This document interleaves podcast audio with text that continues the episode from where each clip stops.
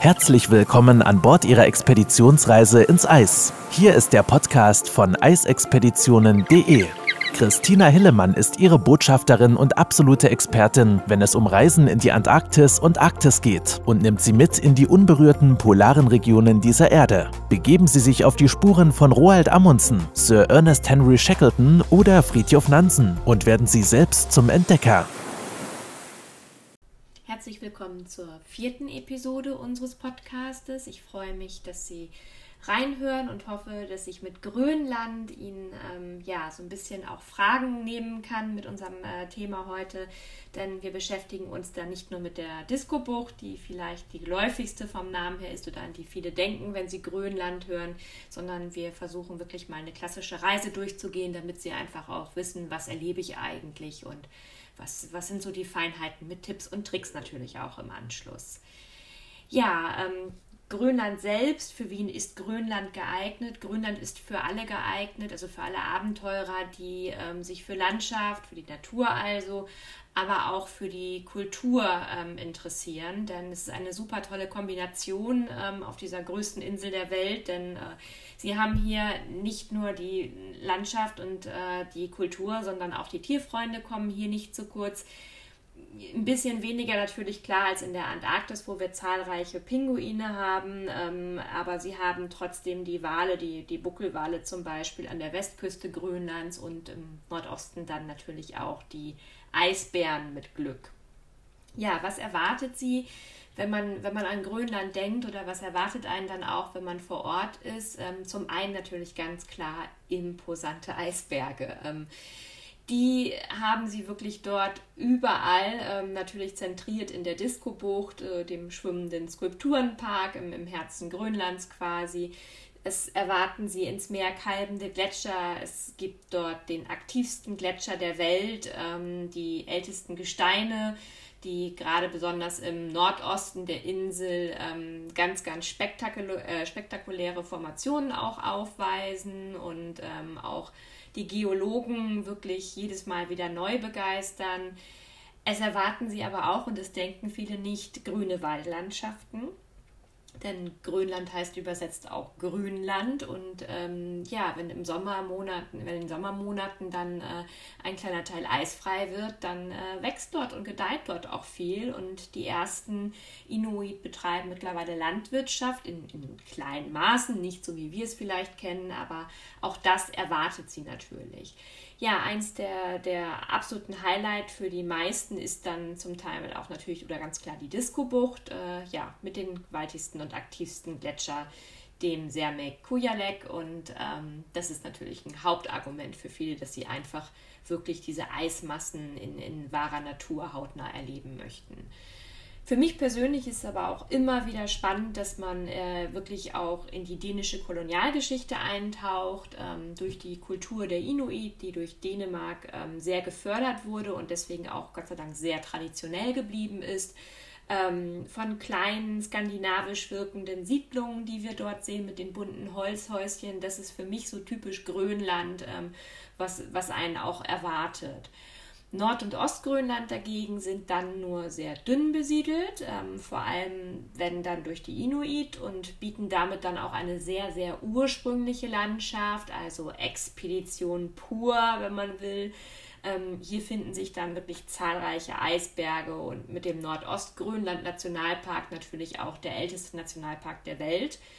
Er ist auch der einzige Nationalpark Grönlands und belegt ähm, ja ungefähr 45 Prozent der gesamten Fläche der Insel sozusagen. Der wurde zwar dann am 22. Mai 1974 ähm, praktisch ähm, eingerichtet und 1988 dann ähm, ja, erweitert um seine Größe Richtung Norden und umfasst mittlerweile komplett die gesamte nordöstliche Küstenlinie Grönlands und auch sehr viele große Teile der, also im Inneren der Insel. Im Jahr 1977 wurde er dann zum internationalen Biosphärenreservat erklärt und für den Besuch des Nationalparks benötigt man eine Genehmigung ähm, und eine natürlich entsprechende Expeditionsausrüstung, die dann aber die klassischen Reedereien für Expeditionskreuzfahrten oder Seereisen natürlich vorher beantragen. Der Nationalpark ist auch definitiv ein echtes Highlight. Wir gehen im, im Detail nochmal drauf ein nachher, denn ähm, hier erwarten uns natürlich auch Eisbären, die wir im Südwesten so in der Form nicht erleben werden. Ja, kommen wir erstmal zu Grönland allgemein. Ähm, auf äh, Grönländisch heißt es eigentlich Kalalit Nunat. Das heißt äh, Land der Kalalit auf Deutsch oder halt auch Grünland ähm, vom Dänischen übersetzt, dann praktisch ins Deutsche. Ja, und ähm, geografisch liegt Grönland natürlich zu, äh, gehört es zu Nordamerika und äh, geologisch dann ähm, in, den Arkt in die taktische Teilregion praktisch mit einbezogen. Ähm, ja, die Insel ist nach wie vor die größte bewohnte Insel der Welt. Und ähm, von daher schauen wir uns doch jetzt einfach erstmal die einzelnen Highlights an, was uns dort erwartet, ähm, wenn wir eine klassische Reise starten. Beginnen wir mit den Highlights im Süden. Da startet auch quasi oftmals eine Reise, wenn man vielleicht von Island zum Beispiel auskommt ähm, und nicht direkt nach Kangalusuak fliegt. Ähm, dann ist klassisch eigentlich äh, eine Fahrt in den Prinz Christian Sund und definitiv auch ein Highlight, denn hier bietet sich dann wirklich die Möglichkeit äh, mit einer spektakulären Fahrt durch, so einen schmal, durch den schmalen Sund.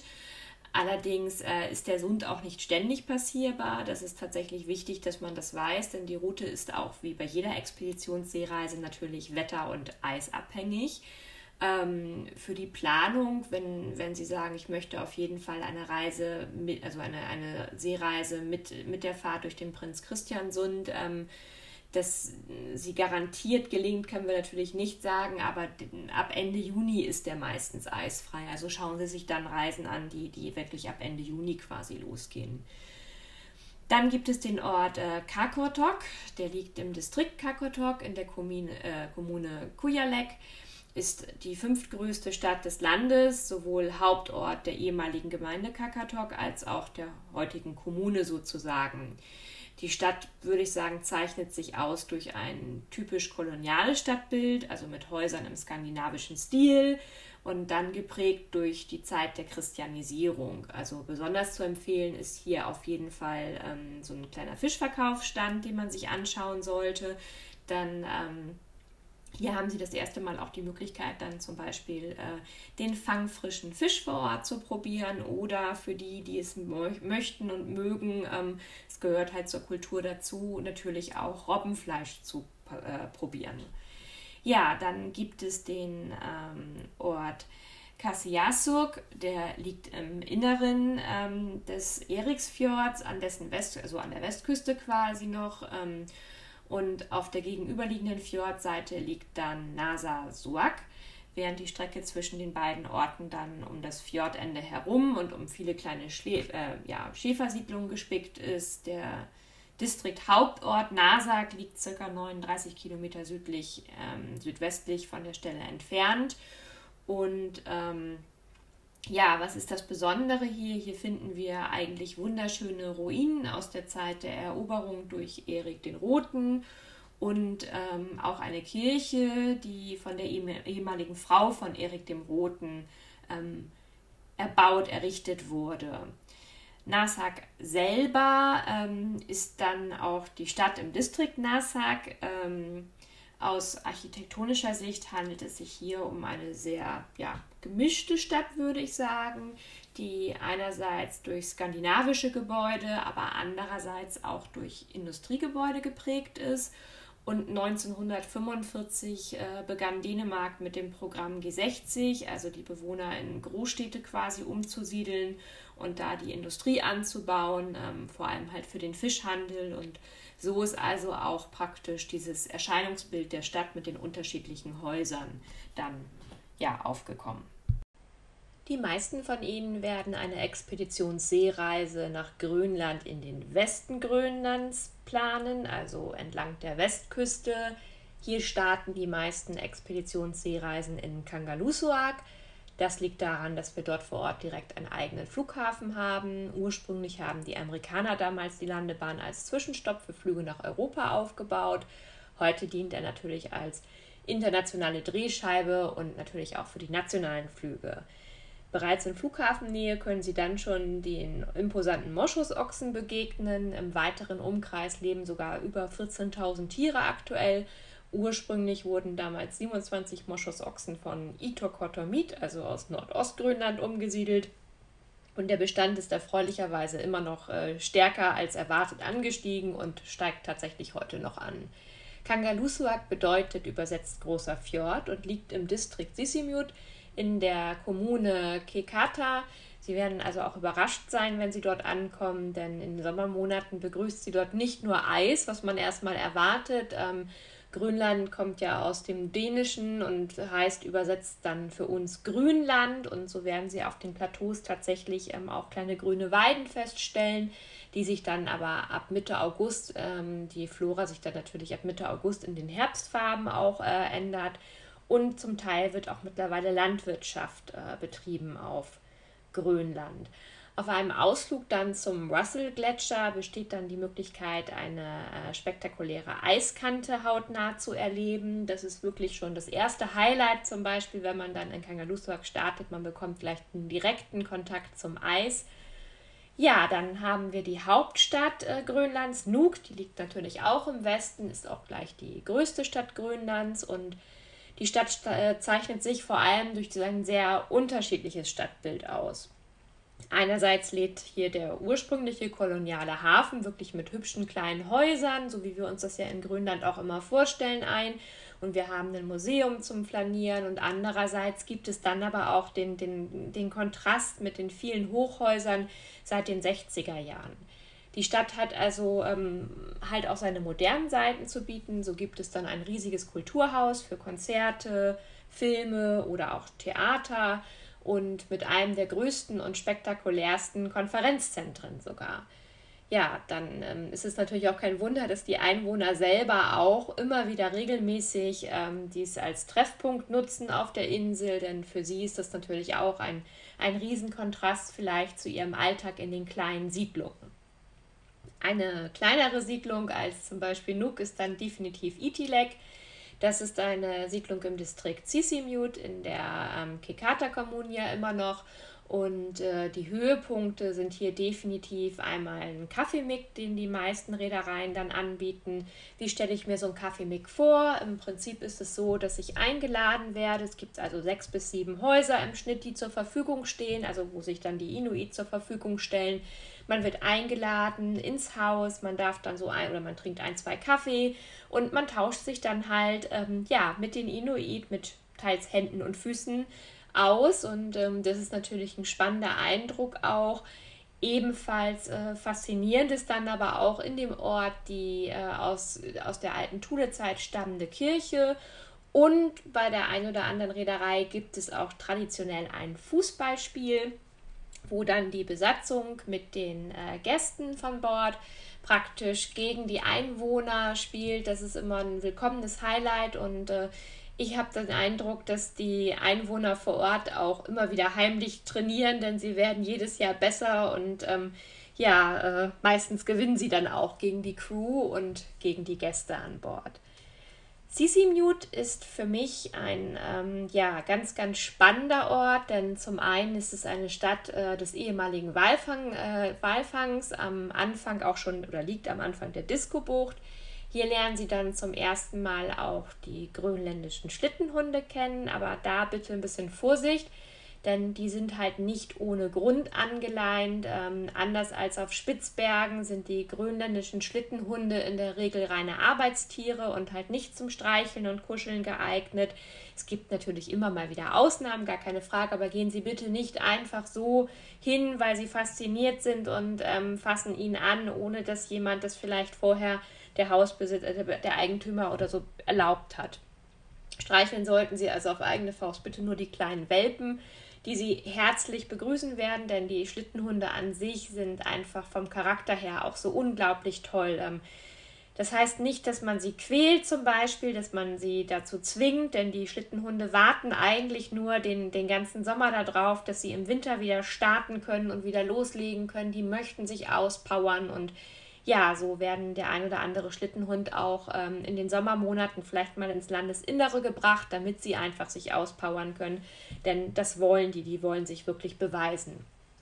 Ja, dann haben sie in dem Ort auch eine Fachhochschule für Bergbau und äh, technische Studiengänge und auch ein tatsächlich riesengroßes Lebensmittelgeschäft. Zum anderen aber den starken Kontrast, denn ähm, sie haben hier ein Kolonialzentrum und zahlreiche Häuser auch aus der kolonialen Geschichte Dänemarks und ja, so also auch den skandinavischen Eindruck und immer wieder wird sie hier auch die Landschaft verblüffen, denn aufgrund des Permafrosts wachsen hier auch zahlreiche Mini-Pflanzen, die sie dann in der Regel am besten im Liegen fotografieren können. Und ich bin mir sicher, der ein oder andere schmunzelt jetzt und sagt, ich lege mich doch nicht hin. Doch wenn sie dann da vor Ort sind, dann wollen sie eben auch diese kleinen Mini-Pflanzen möglichst optimal fotografieren können. Ein weiterer Anlandungspunkt sollte dann auf jeden Fall Ilulissat sein. Übersetzt heißt das Eisberg. Und es ist nicht nur die drittgrößte Stadt des Landes und Hauptort des Distriktes, sondern auch das Tor zum gleichnamigen Eisfjord, der 2004 von der UNESCO zum Weltnaturerbe ernannt wurde. Hier kalben in der Regel die meisten großen Eisberge ab, die Sie dann auch im arktischen Ozean sehen können. Man ist sich ziemlich sicher, dass der Eisberg, gegen den die Titanic ähm, gelaufen ist, tatsächlich auch aus dem Eisfjord kam. Auf einer circa zwei Kilometer langen Wanderung können Sie direkt zum Eisfjord laufen oder während einer Bootsfahrt kann man halt auch hier den Blick auf den ständig kalbenden Gletscher Sermek Kujalek richten, der dann auch der aktivste der Erde ist. Wer den schwimmenden Skulpturenpark der Disco-Bucht aus nächster Nähe dann erleben möchte, bucht dann zum Beispiel den Ausflug mit einem Touristenboot oder einer Eiscruise. Man kann natürlich ähm, auch tatsächlich einen Helikopterflug buchen, um dann den Blick von oben zu genießen. Ja, und man erwartet natürlich zahlreiche Eisberge und dafür steht ja auch die Disco-Bucht, also wirklich ähm, für die schwimmenden zahlreichen Eisberge. Überall knackt es, überall knatscht es. Aber die Disco-Bucht ist auch ein absoluter Hotspot für Buckel- und Zwergwale, sodass sie sich relativ sicher sein können, dass sie bestimmt den einen oder anderen in den Sommermonaten hier auch zu Gesicht bekommen. Ein weiterer spannender Ort ist die Siedlung Okusisat. Sie liegt dann im Distrikt Umanak und hier haben sie zumindest die Möglichkeit, auch wirklich wieder in hautnahen Kontakt mit den Inuit zu kommen. Ähm, man begrüßt sie in der Regel mit einem typischen ja, Art Polka-Tanz an Bord und dann ähm, ist natürlich auch hier wieder der nationale Brauch, ähm, den die Reedereien gerne nutzen, einen Kaffee-Make abzuhalten. Ähm, dann natürlich auch vielleicht nochmal ähm, die Inuit wieder weiterhin kennenzulernen und nochmal Zeit mit ihnen zu, bringen, äh, zu verbringen, sich mit Händen und Füßen auszutauschen. Ja, für die Abenteurer unter ihnen ist natürlich dieser Ort auch mit einer ganz besonderen historischen Note versehen, denn hier ist Alfred Wegner einst zu Tode gekommen, sodass sie natürlich auch ein bisschen auf den Spuren von unserem weltbekannten Forscher Alfred Wegner wandeln können. Nächster Anlaufhafen könnte auch Upernavik sein. Ähm, ja, Upernavik liegt ähm, auf einer oder es liegt auf einer gleichnamigen Insel, einer der vielen kleineren Inseln des Upernavik-Archipels südlich des Upernavik-Eisfjords und in denen dann auch die größten Eisberge der Nordhalbkugel kalben. Reisende finden hier in der Regel ein großes Kulturangebot der heimischen Künste, wie zum Beispiel die Chöre, die ähm, eine Gesangskostprobe geben und im alten Kolonialteil findet sich natürlich auch wieder ein Museum zur Geschichte der Stadt und auch über Grönland, zum Beispiel auch ähm, zu der Herstellung der bekannten Frauenboote. Ein weiteres absolutes Highlight im Nordwesten könnte auch Kap York sein. Der britische Polarforscher Sir John Ross entdeckte das Kap am 16. August 1818 auf seiner Expedition äh, Richtung Nordwestpassage, während er also die Nordwestpassage suchte und benannte den Ort dann nach Friedrich August, ähm, dem Herzog von York. anlässlich seines Geburtstages. Und äh, während sie sich dem Kap dann nähern, erblicken sie bereits schon von weitem das, das Denkmal. Ähm, wenn die Sicht gut ist natürlich. Äh, auch Robert Peary besuchte das Kap 1894 während seiner zweiten Arktis-Expedition. Die meisten von Ihnen werden aber den Namen Cape, Cape York äh, kennen durch den Meteoriten Cape York denn vor fast 10.000 Jahren zerbrach hier der Cape York, äh, York Meteorit über der Melville-Bucht praktisch und beim Eintritt in die Erdatmosphäre hat er halt diesen riesen Meteoritenschauer erzeugt und das Streufeld ähm, ja, ist praktisch vom, von Thule bis, bis weiter runter in den Süden und man hat zwar das ein oder andere gefunden. Robert Peary ähm, fand damals den ersten Meteori äh, Meteoriten 1897 und äh, brachte den dann nach New York. Man vermutet aber immer noch, dass es sich noch, dass es noch große Teilstücke gibt, die auch immer noch unter dem Eis oder im Meer ähm, lagern oder sich befinden quasi. Je nachdem, wie Ihre Expeditionsreise geplant ist, wird die ein oder andere Reederei auf ihrer Route auch versuchen, Thule zu erreichen. Das ist persönlich ein, ein super nautisches Highlight, ein Leckerbissen, weil natürlich ist es ein Meilenstein. Schaffen wir es, 80 Grad Nord zu erreichen? Thule ist eine Stadt, die im Distrikt Kanak liegt. Sie ist 1953 mussten die Einwohner zwangsumgesiedelt werden wegen einer American Air Base, die hier gebaut wurde. Ähm, ja, sie wurden dann in der Siedlung Kanak angesiedelt. Ein sehr, finde ich, spannender und geschichtsträchtiger Ort. Sie können dann durch die alten damaligen Ruinen spazieren gehen und äh, blicken natürlich auch so ein bisschen auf die unverfälschte Geschichte und ähm, Entwicklung Grönlands zurück. Außerdem ist Thule bekannt dafür, dass hier im äußersten Norden Grönlands natürlich auch die Eisbären zurückkommen oder vor, vor Ort leben teilweise, ähm, sodass die Chancen ste gut stehen, wenn wir in dem Bereich unterwegs sind, vielleicht auf der einen oder anderen Eisscholle rund um Thule auch den Eisbären zu erblicken. Dann fehlt natürlich auch noch ähm, ja, unsere Highlights im Osten, wenn Sie an, an eine Ostgrönland-Expeditionsreise äh, interessiert sind. Da ist zum einen der Ort Itokortomit. Das ist mit definitiv Abstand der entlegenste Ort Grönlands, wenn man so will. Ähm, der nächstgelegene äh, oder nächstgelegene bewohnte Ort ist wirklich jenseits der Dänemarkstraße. Ähm, ja, 484 Kilometer entfernt. Man stelle sich also diese Entfernung einfach mal vor. Was erwartet sie dort? Ähm, in der Siedlung gibt es ein breites Angebot an äh, Kunsthandwerk. Eisbären kommen teilweise bis an den Ort, aber keine Angst. Also natürlich wird das vorher geprüft und sie werden da nicht irgendwelchen Eisbären ausgesetzt. Ähm, aber der Ort liegt halt direkt oder grenzt halt direkt am Nationalpark und liegt im Scoresby-Sund. Der Scoresby-Sund selber ist der längste, aber auch der, das größte, das längste, aber auch das größte Fjordsystem der Welt. Allein da, die Einfahrt ist spektakulär von den Farben, vom Panorama her. Und ähm, ja, Eisbären sind im Nordosten, gerade im Nationalpark, zu Hause. Und das könnte tatsächlich ein Argument sein. Dann gehen wir noch mal kurz auf die Tierwelt ein. So ist es so, dass wir ähm, die Eisbären wirklich nur im Norden oder Nordosten haben, ähm, nicht im Süden oder Westen. Das ist nicht die klassische Region, um einen Eisbären zu sehen. Das sollte auch nicht das Ziel für diese Reise sein, sondern das Ziel sollte Eisberge, Landschaft und Kultur sein. Dann äh, haben wir in der Disco-Bucht selber spektakulär wirklich, äh, das ist, ist ein Buckelwal-Hotspot, wenn Sie so wollen. Ähm, stellen Sie sich vor, Sie sind da unterwegs ähm, und äh, machen diese Bootsfahrt mit dem Touristenboard und ähm, es kommen wirklich ein Buckelwal nach dem anderen. Die Chancen stehen da sehr, sehr gut, generell auch an der Westküste. Das vielleicht nochmal zu den Buckelwalen an sich. Moschusochsen gibt es auch teilweise noch im, im Nationalpark, im Nordostnationalpark.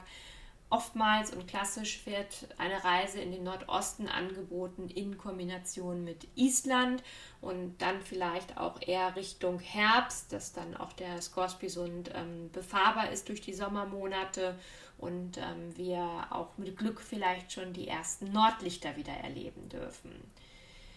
Ja, ähm, klassisch vielleicht nochmal als Tipp für mich, ähm, am Ende einer klassischen Expeditionskreuzfahrt steht in der Regel immer nochmal eine große Auktion ähm, an. Das heißt, äh, meistens wird die Kreuzfahrtkarte, also die Expeditionskarte, in der alles eingezeichnet wurde, was man erlebt hat, dann für einen guten Zweck ähm, versteigert an Bord unter den Gästen.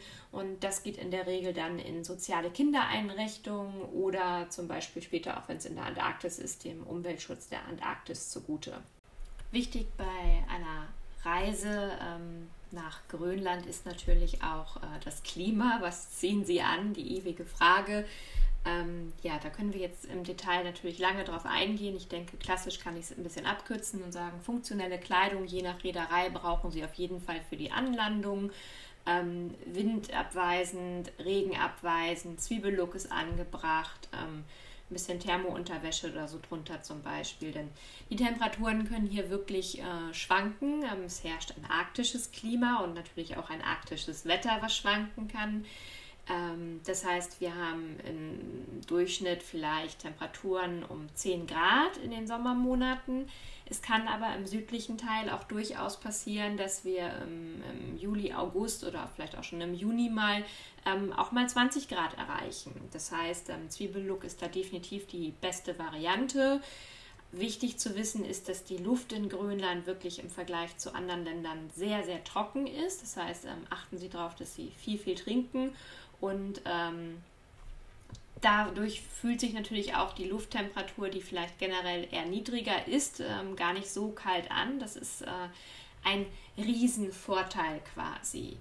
Ja, als Tipp generell ähm, würde ich auch immer wieder sagen, wenn Sie vor Ort sind, ähm, nehmen Sie kleine dänische Kronen mit, also damit Sie so ein bisschen auf, das ist die genutzte Währung auf der Insel und damit Sie für Souvenirläden gewappnet sind und ähm, sich ein bisschen was kaufen können.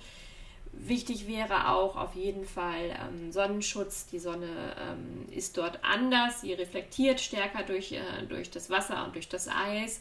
Und äh, ein Mückenschutz, nehmen Sie auf jeden Fall einen Mückenschutz mit und vor allem ähm, ein Mückennetz, ähm, das Sie äh, sich über den Kopf äh, packen können. Es gibt dazu ähm, fertige Schutznetze ähm, fürs Gesicht, die meine Kunden zum Beispiel bei Buchung bekommen äh, damit sie da einfach auch vor gefreit sind. Und ähm, es sind wirklich tellergroße Mücken, die sie dort erwarten. Also ähm, das denkt man nicht, aber sie sind tellergroß und das ist echt aggressiv. Und ja, sie werden sich äh, freuen, wenn sie, wenn sie Mückenschutznetz mitnehmen.